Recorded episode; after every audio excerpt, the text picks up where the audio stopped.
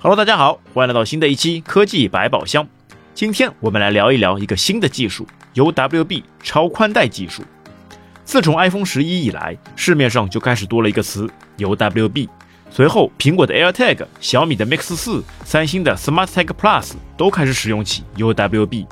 那么，什么是 UWB 呢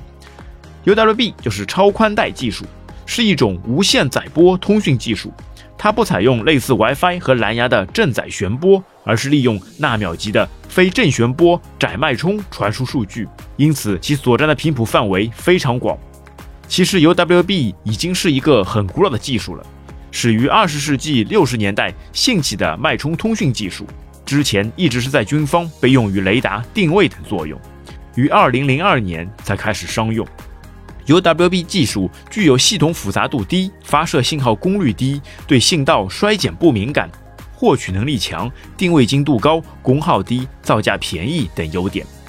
尤其适用于室内场所的高速无线接入。那么，对于手机上的 UWB 来说，主要功能是可以对设备进行室内的精准 3D 定位。就像前面说的，UWB 是一种脉冲信号，相比于 WiFi 和蓝牙的信号，会更加容易识别。并且不易受到干扰，并且由于脉冲极短，这样收到的回馈信息就会很多。脉冲信号在时间上不重叠，很容易分离出多进风量，以充分利用发射信号的能量。UWB 用在定位设备上面，就可以快速判断出设备与设备的方向和距离，在十米的范围内误差仅有二十厘米。像 GPS 这种在室内几乎无法使用的技术来说，UWB 则是完全发挥起灵活的优势，就像是小米手机上的一指连功能，在智能家居环境中，只要你的手机朝着哪个设备，那个设备就能快速与你的手机相连，从而让你在手机上进行遥控。也就像小米在科技嘉年华大会上所展示的 AIoT 智能电梯那样，只要你把手机指向电梯的按钮。你就可以通过手机上的屏幕来控制电梯上楼层按钮的亮起，这个在疫情期间还是可以起到非常好的防护措施。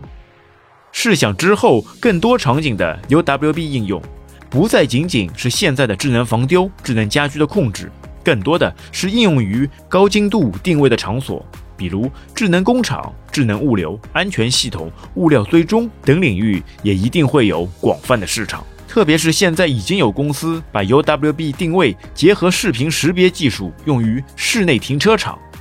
特别像现在 UWB 超宽带概念股也都在股市上有所上涨，UWB 的发展前景一片光明。